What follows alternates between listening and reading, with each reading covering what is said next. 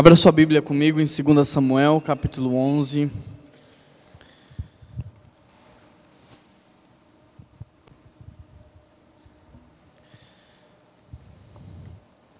Hoje nós iniciamos uma nova série de mensagens aqui na PIB. Alguém viu a divulgação? Que série é? Sobre? Sobre santidade. Essa é uma série que vai de fato transformar os nossos corações. Não perca Convide os seus amigos para estar aqui, para que de fato Deus transforme os nossos corações, Ele mude as nossas vidas, porque o avivamento começa lá na confissão de pecados, o avivamento começa com o coração quebrantado, com o coração transformado, e é isso que nós queremos experimentar, uma igreja viva, mas para isso nosso coração tem que estar diante de Deus. 2 Samuel capítulo 11, versículo 1, diz assim: na primavera, época em que os reis saíam para guerrear, Davi enviou para a batalha Joabe com seus oficiais e todo o exército de Israel. E eles derrotaram os amonitas e cercaram Rabá, mas Davi permaneceu em Jerusalém. Eu achei muito interessante porque a música que nós acabamos de cantar, ela diz assim: Perdoa-me, Senhor, por quê? Porque eu não te servi. E aqui é o momento onde Davi ele olha para si e ele chega à conclusão de que ele já havia feito demais para Deus e ele fala assim: "Tá na hora de descansar". E o texto diz que Davi ele envia Joabe, ele envia o seu exército, e ele fica na cidade sozinho, enquanto praticamente todos os homens estão no campo guerreando. E essa é uma história muito famosa, muito conhecida, porque é a história em que Davi, ele vai observar Betseba tomar banho e ele vai chamar Betseba e eles vão ter um caso e ele vai trair ali o seu amigo, os seus companheiros, aquela mulher engravida, e tudo termina na morte do seu melhor amigo. Essa é uma história muito conhecida sobre a queda de Davi. E hoje eu queria olhar para a história de Davi e refletir com vocês sobre o entendimento de que um homem de Deus, ele não cai. O homem de Deus, ele vai caindo. Um homem e uma mulher de Deus, ele não cai de uma vez, ele não cai da noite para o dia. O homem e uma mulher de Deus, ele vai tombando. Eu queria olhar para a história de Davi e refletir sobre o que fez Davi tombar, sobre o que fez Davi ir caindo aos poucos, sobre o que foi enfraquecendo as raízes de Davi a ponto dele cair e destruir toda a sua família. E a primeira coisa que nós podemos observar na história de Davi, a história de Davi é contada em 1 e 2 Samuel, depois você pode acompanhar, você pode ler em casa, mas a primeira coisa que nós podemos observar é que Davi começa a cair quando, em primeiro lugar, ele abre mão dos valores de Deus para abraçar os valores do mundo. Presta atenção nisso. A primeira coisa que começa a enfraquecer as raízes de Davi para que ele vá começar a tombar é que ele começa a abrir mão, ele começa a relativizar os valores de Deus e ele começa a abraçar os valores da cultura local. É muito interessante porque lá em Deuteronômio 17 havia uma profecia para o rei Davi, e dentro dessa profecia, Davi não poderia ter muito ouro, Davi não poderia ter muitas mulheres, e Davi não poderia ter muitos cavalos. Mas se você for ler o livro de 1 e 2 Samuel, você vai observar que ao longo do reinado de Davi, ele começa a trazer muitas mulheres para si, ele começa a adquirir muitos cavalos e ele começa a ter muito ouro e muita prata. Ou seja, Davi começa a se perder quando as suas raízes são enfraquecidas. Davi começa a cair quando, em primeiro lugar, então, ele começa a abrir mão desses valores de Deus. Ele está dizendo: não, Deus disse que eu não posso ter, mas a cultura que eu estou legitimiza. A cultura que eu estou, ela enfatiza, ela autoriza, ela incentiva eu ter. Então eu vou deixar os valores de Deus de lado e eu vou abraçar os valores do mundo. Agora, pare para pensar. Reflita, eu quero que você reflita. Por que que um rei, por que, que o rei de Israel não poderia ter muitos cavalos? Qual é o sentido por trás disso? Por que, que o rei de Israel não poderia ter muitas mulheres? Qual é a ideia por trás disso? Por que, que o rei de Israel não poderia ter muito ouro e nem muita prata? Se naquele tempo era normal, era natural um rei ter essas coisas, se a cultura legitimava, se a cultura incentivava, por que, que Deus não queria que o rei de Israel tivesse essas coisas? Afinal, tudo isso representava poder, verdade ou não é? Quanto mais cavalo um rei tinha, mais poderoso ele era. Quanto mais ouro um rei tinha, mais rico ele era. Interessante porque enquanto a cultura de Davi legitimava, autorizava, incentivava, Deus reprovava. E é justamente porque a cultura ficava impondo isso sobre Davi que ele acaba abrindo mão, ele acaba abrindo, abrindo brechas na sua vida e ele acaba adotando esses valores. Agora, como consequência disso, sabe o que aconteceu? A imagem pública de Davi foi lá em cima, mas o seu relacionamento com Deus foi lá embaixo. Porque Davi abriu mão dos valores de Deus e ele abraçou os valores do mundo, ele começou a se tornar muito popular. Era aplaudido por todos, mas reprovado por Deus. E eu quero te perguntar: o que realmente importa para você? A sua imagem ou o seu relacionamento com Deus? O que de fato é importante para você? Se o que você está dizendo é verdade, porque muitas vezes você prefere abraçar os valores do mundo e abrir mão dos valores de Deus. Se para você de fato o seu relacionamento com Deus está acima de todas as coisas, por que, que você cede à pressão do mundo? Por que, que você abre mão daquilo que a Bíblia diz e você começa a fazer aquilo que as pessoas no nosso meio acham normal? Se o que você está dizendo e pensando é verdade, por que você prefere os aplausos do mundo do que a aprovação de Deus? Sabe por que o rei de Israel não poderia ter muitos cavalos? Porque o cavalo era instrumento de guerra. E quanto mais cavalo um rei tinha, mais poderoso ele era. O cavalo representava poder. E quanto mais poder um rei tinha, mais independente de Deus ele seria. É o que Zeca Pagodinho disse há muitos anos atrás: Eu tenho tanto dinheiro que eu não preciso de Deus. Quanto mais poder um rei tinha, menos dependente de Deus ele seria. Sabe por quê, então, o rei de Israel não poderia ter muita prata e nem muito ouro? É muito simples, porque quanto mais dinheiro você tem, mais dinheiro você quer ter. E quanto mais você passa a focar nas riquezas terrenas, mais você vai se esquecer das riquezas espirituais. Quanto mais você estiver focado em estratégias para conseguir dinheiro, mais você vai se esquecer da sua missão aqui na terra. E aí a gente tem que cantar músicas como essa: Perdoa-me, Senhor, se eu não te servi. Perdoa-me, Senhor, se eu vivi só para mim. Freud diz que há três motivadores do ser humano: o poder, a posse e o prazer. E que são essas coisas que norteiam a nossa vida, que são essas coisas que nos motivam a viver. Mas Deus não quer que nós vivamos escravos dessas coisas, Deus quer que nós sejamos livres. Porque quanto mais você se envolver com isso, mais longe de Deus você vai estar. Queridos, às vezes a gente está tão inserido dentro de uma cultura, tão imerso dentro de uma cultura, que a gente às vezes não percebe as influências que a gente recebe dela.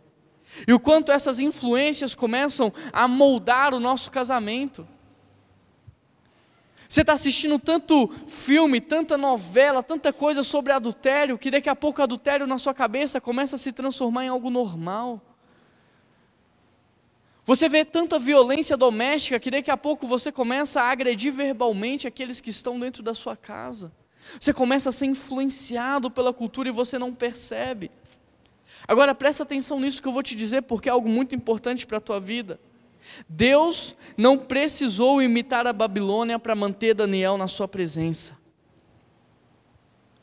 Por causa disso, não foi a Babilônia que governou Daniel, mas foi Daniel que governou a Babilônia. Não foi o contexto externo que fez com que Daniel permanecesse na presença de Deus, foi quem Deus era. Deus não precisou imitar o Egito para manter José na sua presença. José manteve na presença de Deus não por causa do contexto, porque o contexto ele jogava contra isso. José permaneceu na presença de Deus por quem Deus era. Por causa disso, não foi o Egito que governou José, mas foi José que governou o Egito. Daniel não abriu mão dos valores de Deus por causa da cultura que ele estava por causa da pressão que ele sofria, por causa disso, Deus usou como um governador daquele lugar, Deus usou ele como um líder daquele lugar. José não abriu mão dos valores de Deus, nem quando a mulher de Potifar correu atrás dele, uma das mulheres mais bonitas daquele lugar. Por causa disso, não foi o Egito que governou José, mas foi José que se tornou governador do Egito. Quais são os aspectos da cultura local que têm influenciado a tua maneira de sentir, influenciado a tua maneira de pensar? Quais são as influências que você tem recebido, que tem feito com que você abra mão dos valores de Deus para abraçar os valores do mundo? Como é que está a pureza do teu coração, a pureza da tua mente? Quais são os aspectos da cultura local que tem freado o avivamento que, é, que Deus quer fazer no teu coração? Quais são os aspectos da cultura que tem freado o avivamento que Deus quer fazer na sua família? Quais são as influências que têm barrado as bênçãos do Senhor sobre a tua vida? Quais são os valores que você tem adotado como normais, como naturais, dentro da sua casa? Você precisa saber. Você precisa refletir sobre isso, porque Efésios 2 nos mostra que o curso natural desse mundo é arquitetado pelo diabo. E todas as vezes que você não percebe, mas você é levado pela cultura, levado pela sociedade, você está servindo a qualquer outro Deus, menos a Jesus Cristo. Ou seja, todas as vezes que as posses são o teu foco, todas as vezes que o poder é o teu foco, que o dinheiro é o teu foco, que o prazer é o teu foco, o teu Deus não é Jesus Cristo, o teu Deus é o diabo. Porque Efésios 2 nos mostra que quem arquiteta o mundo é o diabo, quem dirige o mundo é o diabo. Enquanto isso, a Bíblia está dizendo: buscai primeiro o meu reino, e todas as demais coisas vos serão acrescentadas. Agora, se a gente não consegue acreditar nessa promessa, será que você acredita na promessa da vida eterna? Vem cá, vamos conversar sobre isso. Se você não acredita que se você buscar primeiro o reino, Deus vai sustentar você aqui na terra, como é que você tem coragem de falar para mim que você acredita na eternidade? Que você acredita que Deus vai ter um lugar especial, que Jesus foi preparar uma casa para você? Queridos, tem algo de muito errado na nossa fé. Porque em algo tão palpável quanto buscar o reino de Deus e Ele acrescentar as coisas, nós falhamos. Imagina, na nossa crença de que de fato existe uma vida pós a essa aqui, e que lá não haverá fome, não haverá dor, não haverá tristeza. Nós precisamos reavaliar aquilo que cremos. Nós precisamos ser transformados, como Romanos 12 diz, pela renovação da nossa mente. Porque a nossa mente ela é muito mais influenciada pelas coisas desse mundo hoje do que pelo reino de Deus. Algum tempo atrás eu trouxe algumas estatísticas aqui que você passa quase que 90% mais do seu tempo sendo influenciado pela cultura local do que pela palavra de Deus. Deus não nos chamou para construirmos impérios na terra. Deus nos chamou para implantarmos o reino dele, não o seu. Deus não te chamou para fazer esse nome famoso. Deus te chamou para fazer o nome dele famoso.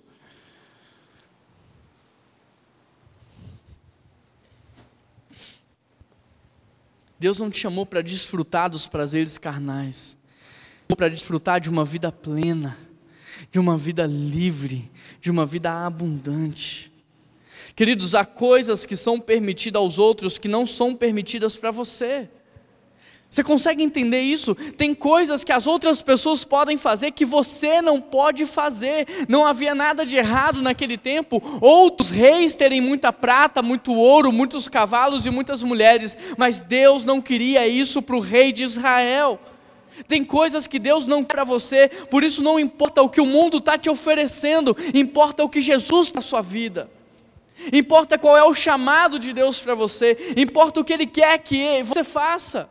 Não importa quanto o seu patrão está te oferecendo, não importa quanto a sociedade está te oferecendo para você se corromper, importa o que Deus tem para a sua vida. Talvez o maior problema de Davi é que ele tem ambicionado ser, mas Deus queria que ele fosse. Talvez o maior problema de Davi é que ele tenha ambicionado ser um grande rei, um herói poderoso, um artista famoso, quando na verdade Deus queria que ele fosse um santo rei, um homem íntegro, um homem justo. E muitos de nós estamos nesse caminho, queremos títulos, buscamos títulos. Deus quer integridade no teu coração. Deus não está nem aí se você é menino, que eu sou pastor. Deus quer integridade, Deus quer santidade. Deus quer que a gente sirva a Ele, que nós adoremos a Ele, que nós amamos o próximo. Muitos de nós queremos fama, Deus quer um coração segundo Ele. Muitos de nós queremos reconhecimento das pessoas, aplausos, Deus quer humildade.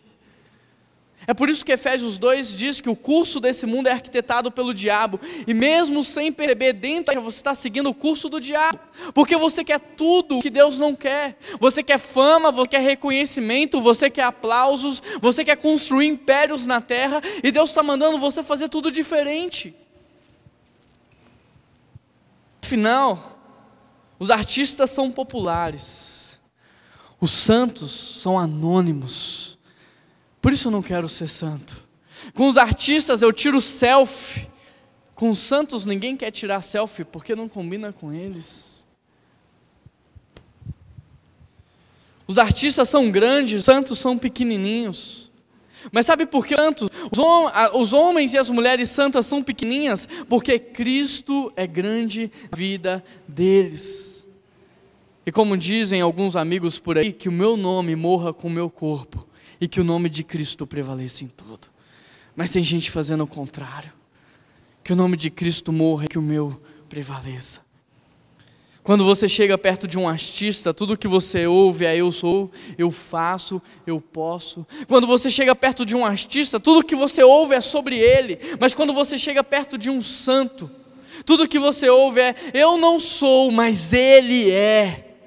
Eu não posso, mas Ele pode. Eu não faço, mas Ele faz. Todas as vezes que você chega perto de um homem santo, de uma mulher santa, você é jogado na presença de Deus. E na presença de Deus você nem se lembra mais de quem era aquele homem. Quem era mesmo aquele menino que estava pregando sobre santidade?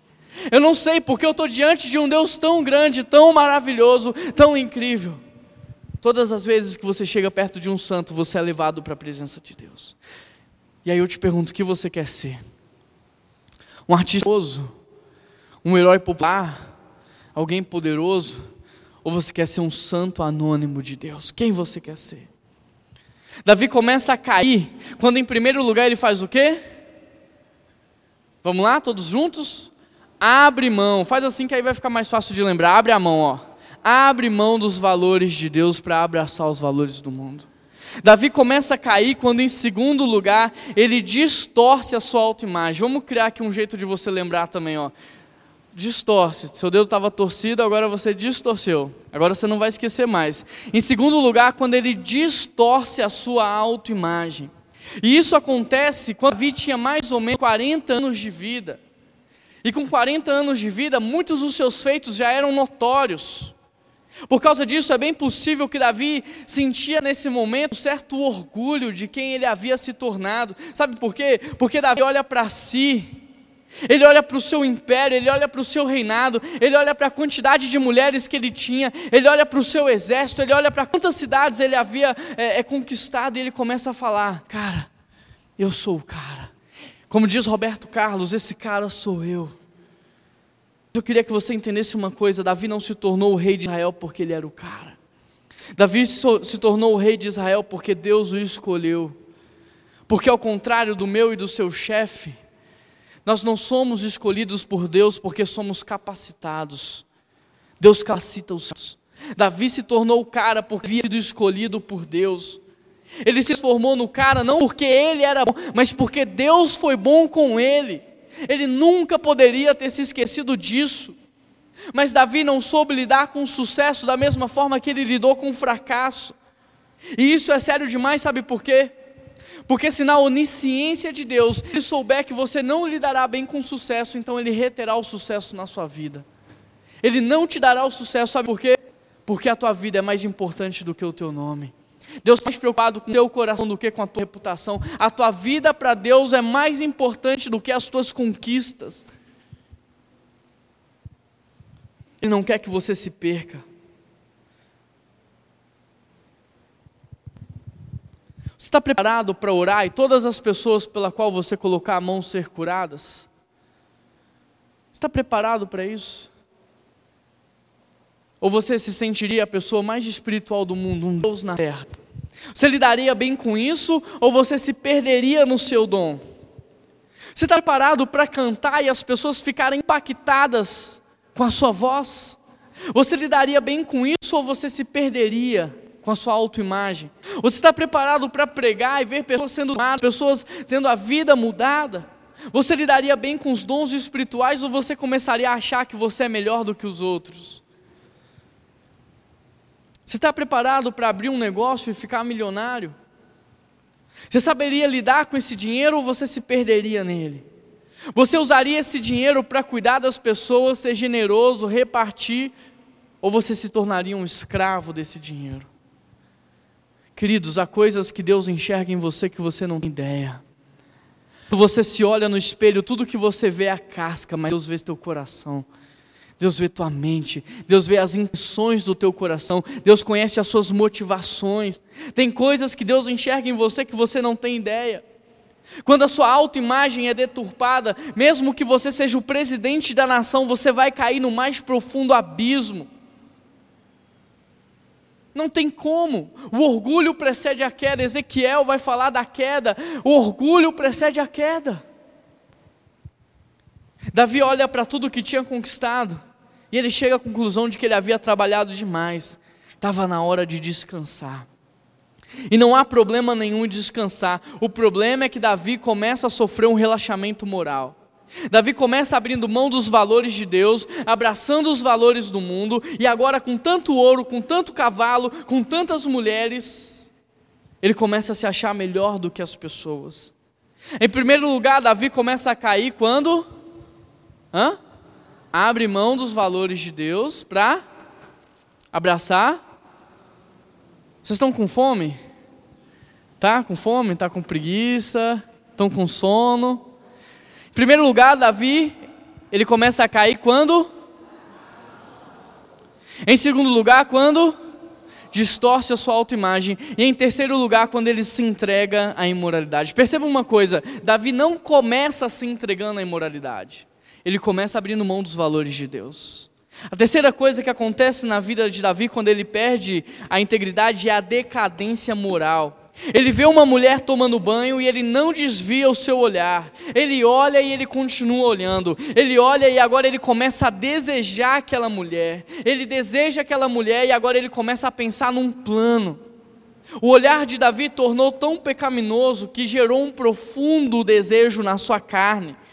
Aqui nós vamos ver um homem segundo o coração de Deus começar a se transformar num pecador obstinado ungido do Senhor sendo dominado pelas paixões da carne, um homem íntegro se transformando num homem imoral. E é interessante que nessa hora, Deus é completamente esquecido na vida de Davi. Davi se achava tão bom que ele pensou que ele tinha um controle sobre a situação. E o mesmo acontece conosco. É verdade ou não é? Às vezes nos achamos tão fortes que pensamos: eu posso fazer isso, não vai acontecer nada. E quando você menos assusta, você cai e leva muitas pessoas com você. Você está na internet, de repente você começa a ver o que não deve. E aí, de repente, você fica obcecado com aquilo que viu, porque Satanás já plantou uma semente na sua mente, uma semente no teu coração. E por estar obcecado com aquilo que você viu na internet, você começa a sonhar dia e noite aquilo, sonhar praticando aquilo. E o tempo passa e os sonhos não são capazes mais de satisfazer o desejo do teu coração. Por causa disso, você começa agora a traçar um plano e morar num lugar que ninguém te conhece, fazer uma viagem sozinho para um lugar distante, porque você quer de todas as maneiras realizar aquilo que você viu. E de forma inocente você começa a falar para você mesmo: vai ser apenas uma vez. Eu não vou fazer mais que isso, vai ser apenas uma vez. E quando você menos percebe, você destruiu a sua vida inteira. É assim que homens e mulheres de Deus caem. Eclesiastes 10 diz: assim como uma mosca morta vai cheirar mal todo um frasco de perfume, uma pequena tolice é capaz de destruir toda uma vida. Queridos, adultério não começa com adultério. Adultério começa com uma brincadeirinha, com um olhar inocente, com um sorriso despretensioso, com uma curtida no Instagram. Um viciado não começa comprando cocaína na boca de fumo, ele começa usando coisas mais leves. Um homossexual não começa transando com pessoas do mesmo sexo. Começa enquanto criança com as influências que recebe, às vezes um abuso, às vezes um trauma, às vezes uma falta de referência, às vezes uma pessoa que você escolhe errada para ser um exemplo para você. Um corrupto começa desviando 100 milhões de dólares, ele começa declarando o seu imposto de renda de uma maneira diferente. Começa pegando o dinheiro na bolsa da mãe, na bolsa do pai. Começa com coisas pequenas. Uma mosca morta estraga todo o perfume. Uma pequena tolice destrói toda uma vida. Entende como aos poucos você vai se tornando flexível para o pecado? Entende como aos poucos você vai se anestesiando para uma vida de pecado a tal ponto de ter aquilo como algo natural? Queridos, toda a vida destruída começou com pequenos passos. Toda a vida destruída começou com o primeiro andar de uma escada. O que tem te feito flexibilizar? Dá tempo de descer. Você não precisa chegar ao final da escada, dá tempo de descer. O que tem te feito flexibilizar? Quais são os valores que você tem aberto mão? O que tem se tornado normal para você, natural para você? O caminho para a imoralidade começa na troca de valores e termina na desonra do próprio corpo. Davi começa a se perder quando, em primeiro lugar, ele abre mão dos valores de Deus. Em segundo lugar, quando ele distorce a sua autoimagem. Em terceiro lugar, quando ele se nega à imoralidade. E agora, em quarto lugar, quando ele perde a integridade nos relacionamentos. Você que está com a sua Bíblia aberta aí ainda, você pode ver lá no versículo 3 que vai dizer assim: e mandou alguém procurar saber quem era ela. Disseram, Betseba, filha de Eliã, mulher de Urias, o Itita.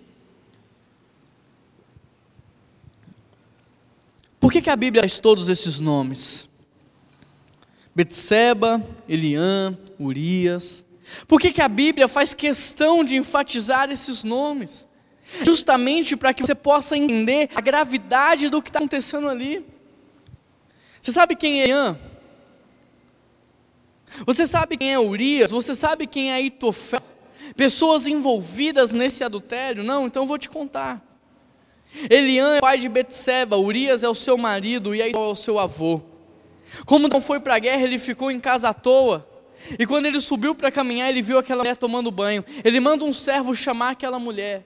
O servo, tentando parar Davi, começa a dizer: Davi, você sabe quem é essa mulher? Davi, essa mulher é gente sua, ela é parente em todos os sentidos dos seus melhores amigos. Davi, essa mulher é esposa do teu soldado de elite. Davi tinha um exército de elite que andava ao redor dele o tempo todo. Homens estavam dispostos a dar a vida por Davi. Sabe quantos homens eram? Nesse exército de elite? 37. 37 soldados que andavam ao redor de Davi o tempo todo 24 horas por dia. E sete pessoas você conhece pelo nome. O que o servo de Davi está dizendo é: Davi, essa mulher, ela é esposa de um amigo teu, cara. De alguém que está disposto a dar a vida por você, de alguém que se sacrifica por você 24 horas por dia. Davi, essa mulher, ela é neta de Aitofel, conselheiro pessoal. O cara que te aconselha quando você tem que tomar as decisões, ela é parente sua. Mas Davi agora já está completamente anestesiado pelo pecado. Davi está completamente cego. E ele toma aquela mulher e ele engravida. Em desespero, ele manda chamar aquele soldado lá. E ele fala: Cara, vai, cara, vai para casa. Na tentativa de tentar fazer com que os dois tenham relação sexual e aquele homem pense que aquele filho é dele. Mas aquele homem não vai. Davi embrear aquele homem, dá vinho para ele beber, e mesmo bêbado, aquele homem não vai. E quando Davi insiste, aquele homem diz: Davi, você se lembra de quando nós estávamos no campo de batalha e no meio da madrugada você falou que estava com sede? Davi fala: Cara, claro, me lembro sim.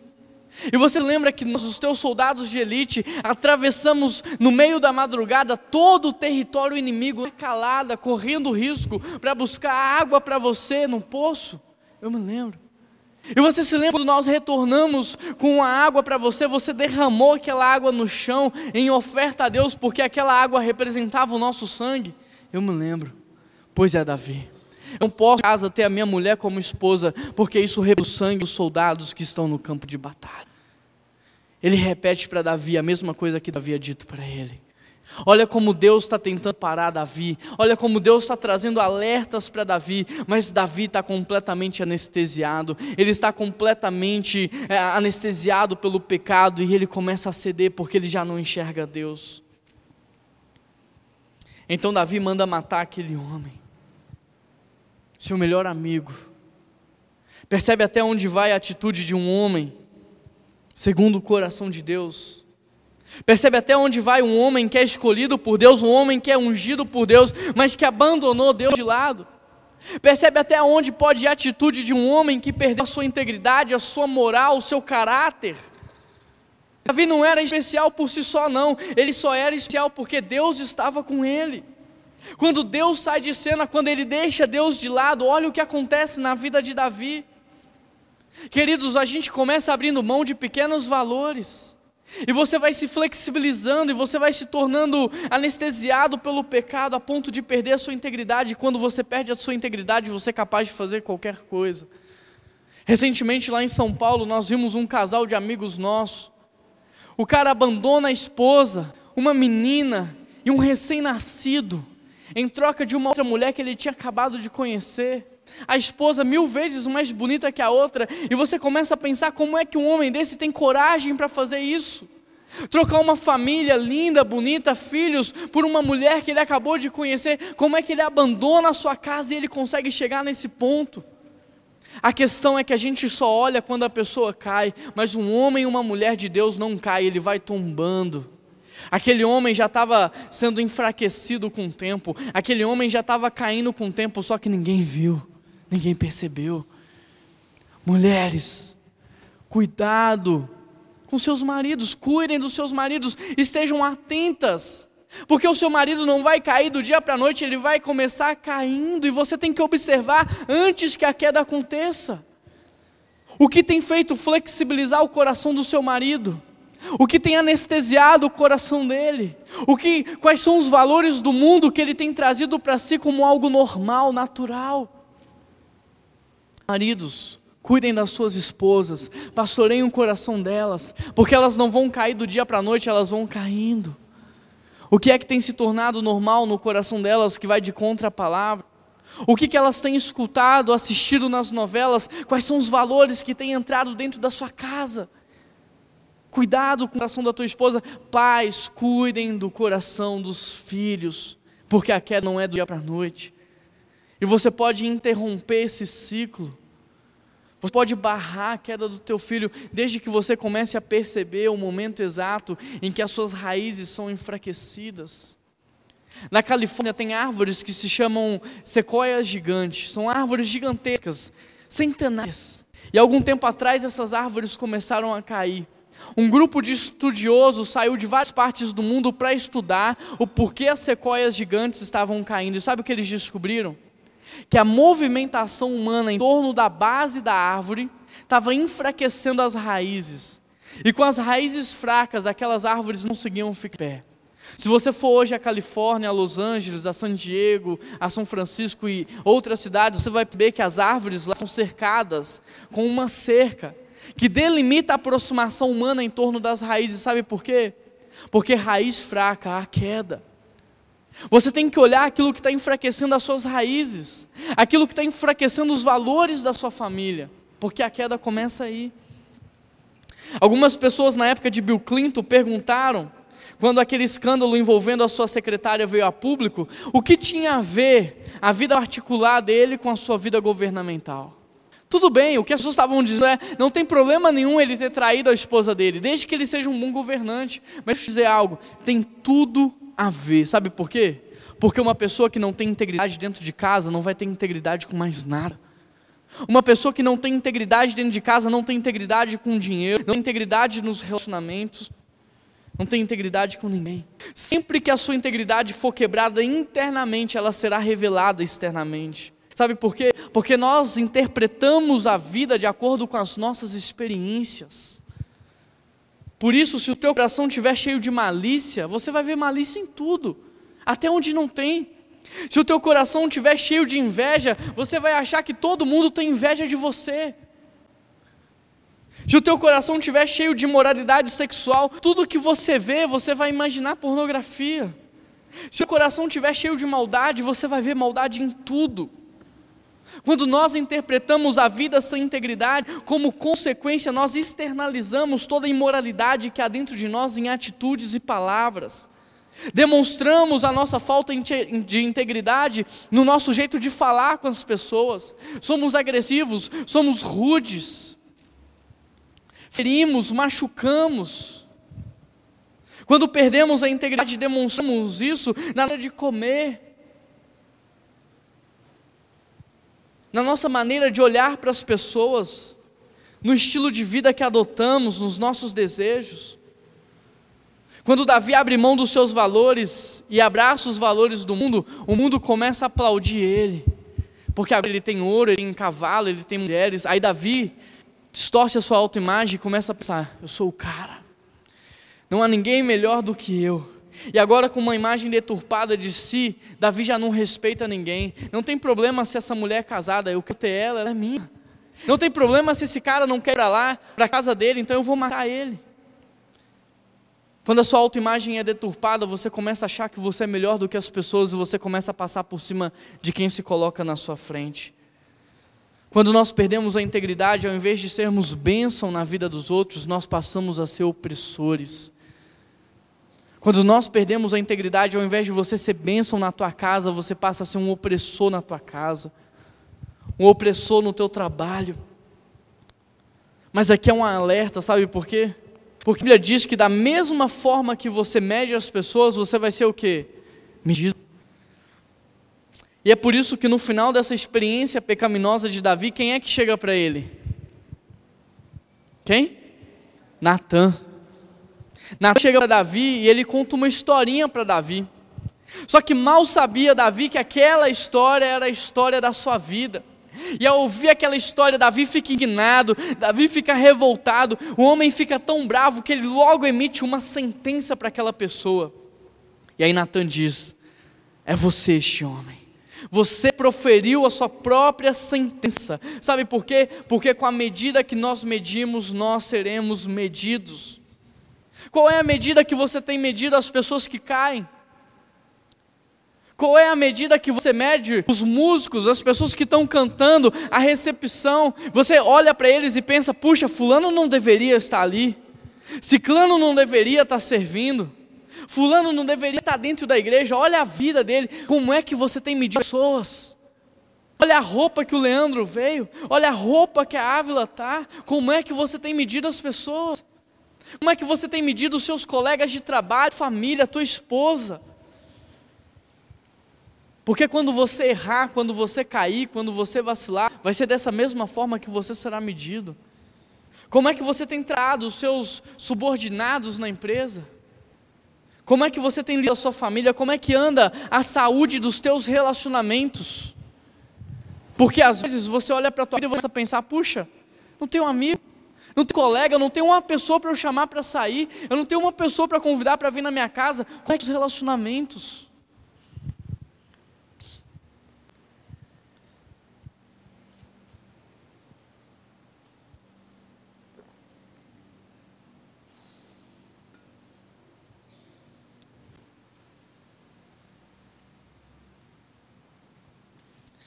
Deus perdoou os pecados de Davi, mas ele teve que arcar com as consequências.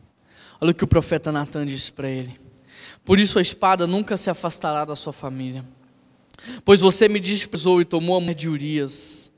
Assim diz o Senhor: da sua própria família trarei desgraça, tomarei as suas mulheres diante dos seus olhos e as darei a outro, e elas se deitarão em plena luz do dia. Você fez isso às escondidas, mas eu farei diante de todo o povo de Israel. Agora, querido, presta atenção no que aconteceu na família de Davi. O filho de Davi com Betseba morreu. O outro filho de Davi, Aminon, acabou estrupando a irmã Tamar. Absalão, com raiva do irmão, vai e mata ele. E depois de matar o irmão Aminon, Absalão começa a perseguir o seu pai, querendo tomar o seu reinado. Além de perseguir, sabe o que Absalão faz? Começa a deitar com as mulheres do seu pai em praça pública. E por fim, Absalão é morto. E Davi termina chorando por toda essa desgraça na sua família.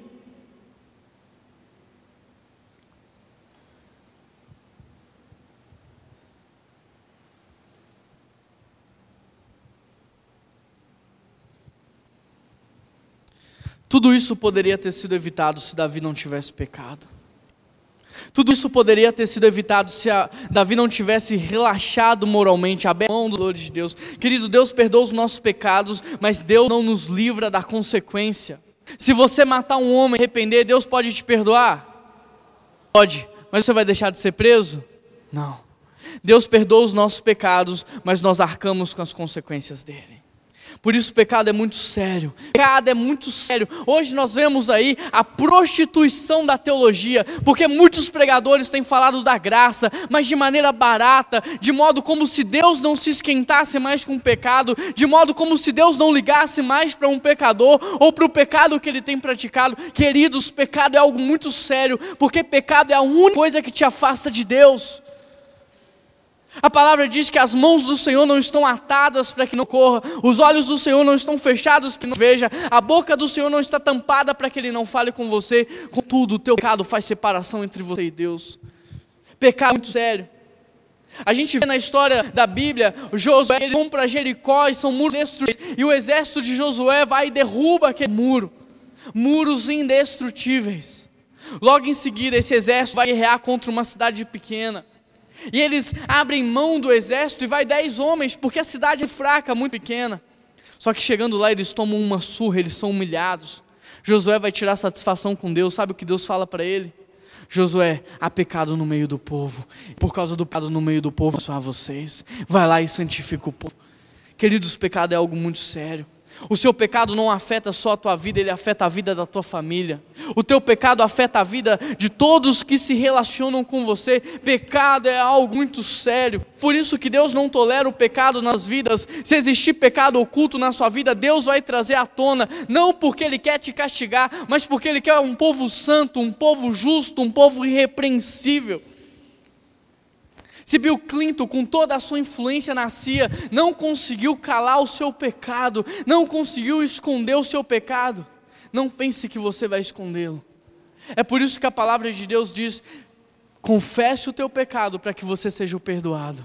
O teu pecado para que você seja curado. Não esconda o teu pecado. Não guarde ele a sete chaves. Pelo contrário, confesse. E nós temos tentado criar aqui na PIB, desde julho até agora, um ambiente de segurança, um ambiente seguro para você se abrir. Gente, todo mundo aqui é pecador, ninguém aqui é inocente de pensar que há santos, pessoas perfeitas no nosso meio.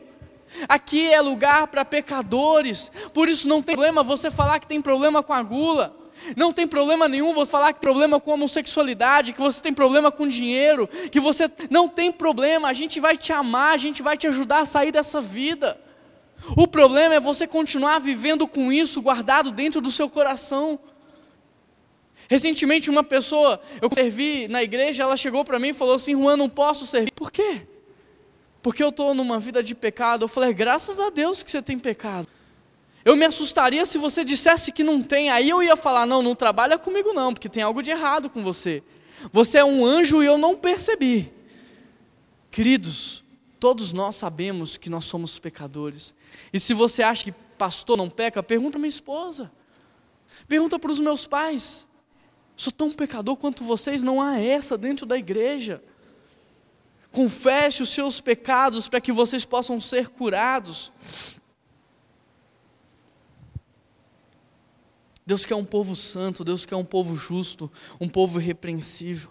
Hebreus 12, 14 diz: Na luta contra o pecado, vocês ainda não resistiram a ponto de derramar o seu próprio sangue. Eu penso que muitos de nós tratam o pecado como um amigo. Um amigo que quando você se distancia dele, você sente saudade dele. Queridos, o pecado tem que ser encarado como seu adversário mortal. Quando você mata para não pecar ou você morre pecando.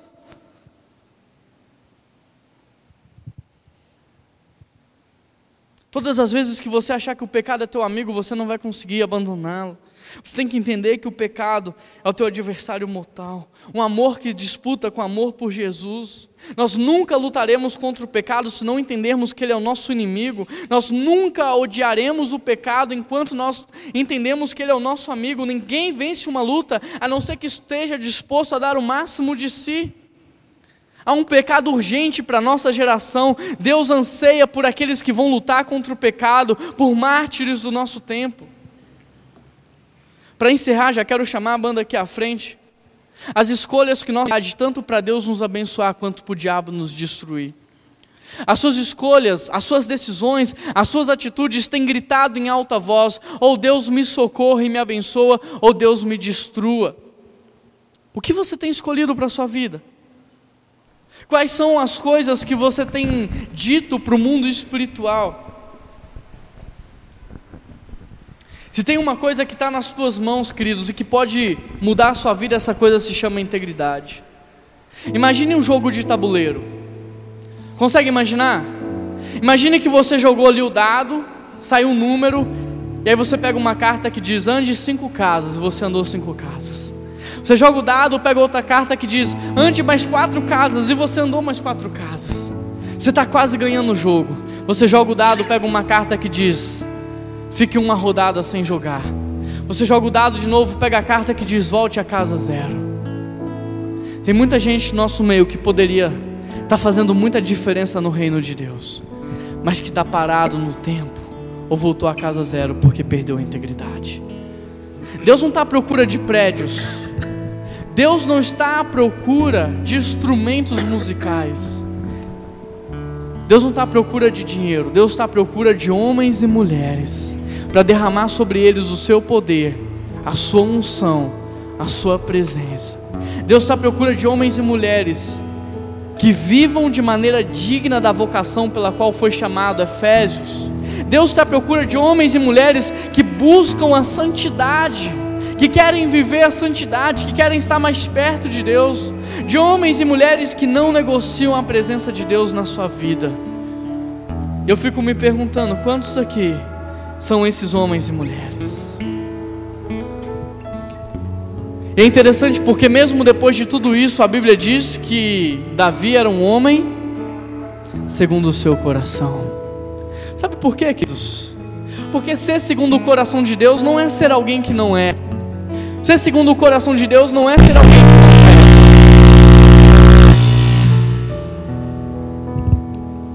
é. Ser segundo o coração de Deus é alguém que chora diante do pecado.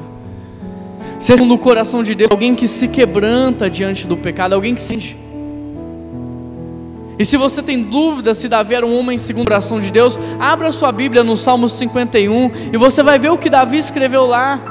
Ele vai dizer: Deus, misericórdia de mim, porque contra ti, somente contra ti, tenho feito o que tu reprovas. Lava-me com sopo e eu serei branco como a neve. Perdoa os meus pecados.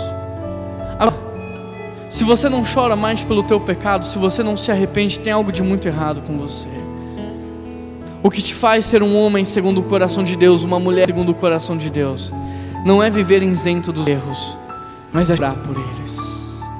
Eu quero convidar você a fechar os teus olhos.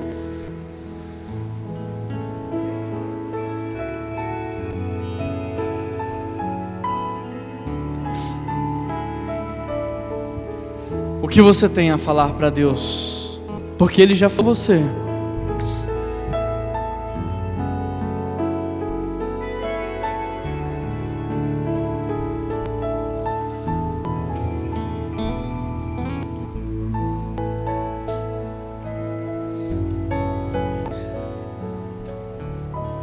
Confessa teu pecado para Ele.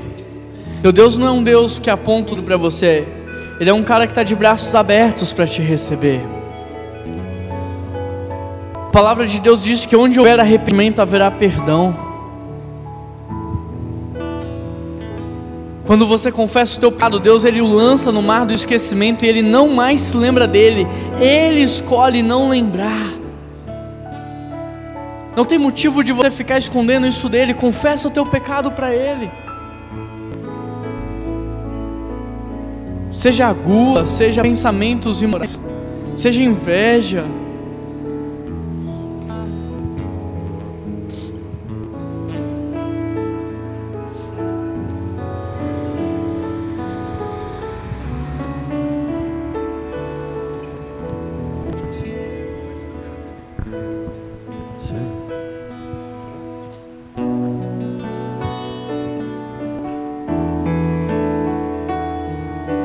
Quero aprender com os meus erros e não mais cometê-los. Sei que não vai ser tão fácil, mas difícil é continuar no erro e viver no mesmo desespero e ficar para trás.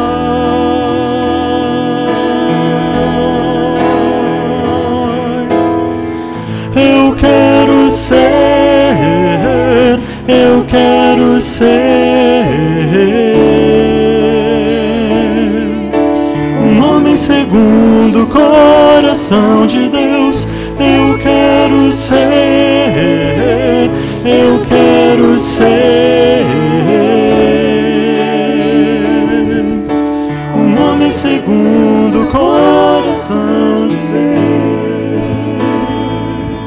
ficar de pé e cantar essa canção. Talvez você não consiga e não tenha palavras para falar essas coisas para Deus. Então faz essa canção a tua oração. Deixa ele quebrantar teu coração, mudar tua vida. Cria em mim, ó Deus, cria em mim, ó Deus, um coração puro. E renova, e renova um espírito inabalável.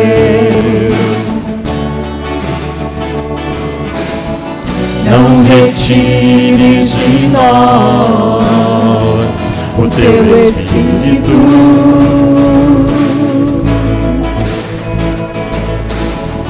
Não retires de nós o teu espírito.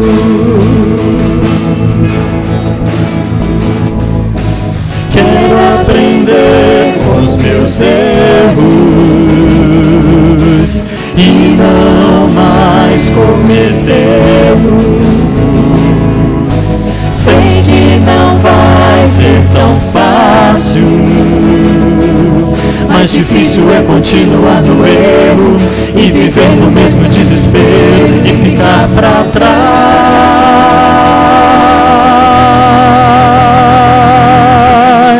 Eu quero ser, eu quero ser um homem segundo o coração de Deus. Eu quero ser, eu quero ser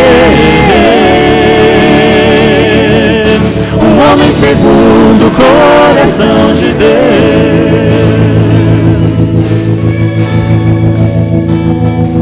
Senhor Deus e eterno Pai, nós queremos ser homens e mulheres segundo o teu coração.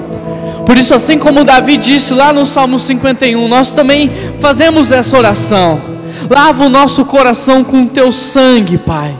Purifica o nosso pensar, purifica o nosso olhar, purifica o nosso falar, purifica o nosso tocar, ó Pai. Ó Deus, nos ensine a falar como o Senhor fala, a olhar como o Senhor olha, Pai. Ó Deus, perdoa os nossos pecados, lança no mar do esquecimento, tira essa culpa de nós, ó Deus, esse peso que a gente carrega, Pai. Nos dá coragem para viver uma vida autêntica, uma vida de verdade, Pai. Nos dá coragem para confessar o nosso pecado uns aos outros porque tua palavra diz lá em Tiago que se nós confessarmos ao Senhor, nós receberemos perdão, mas que se nós confessarmos uns aos outros, nós seríamos curados, ó Pai. Ó Deus, transforma a nossa igreja num ambiente seguro para isso, num ambiente propício para a confissão de pecados, ó Pai. Que aqui nós possamos entender que todos são pecadores buscando a santificação. Ó Deus, a tua palavra diz que tanto querer quanto efetuar vem do Senhor. Ó Deus, o Senhor já colocou o querer no nosso coração, agora efetua, Senhor,